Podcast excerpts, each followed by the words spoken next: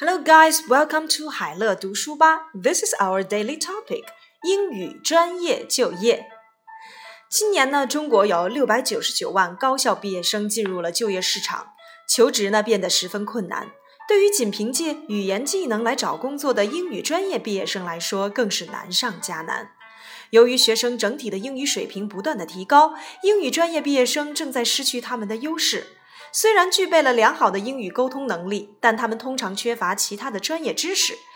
因此，专家称，就职而言，考取双学位是英语专业毕业生的一个理想选择。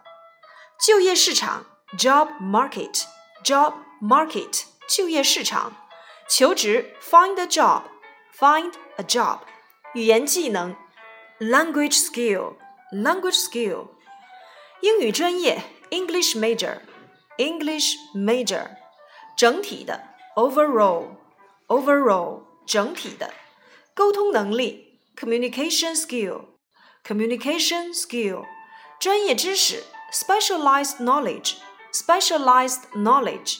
考取 obtain obtain 考取 With 6.99 million college graduates in China getting into the job market this year, finding a job becomes tough.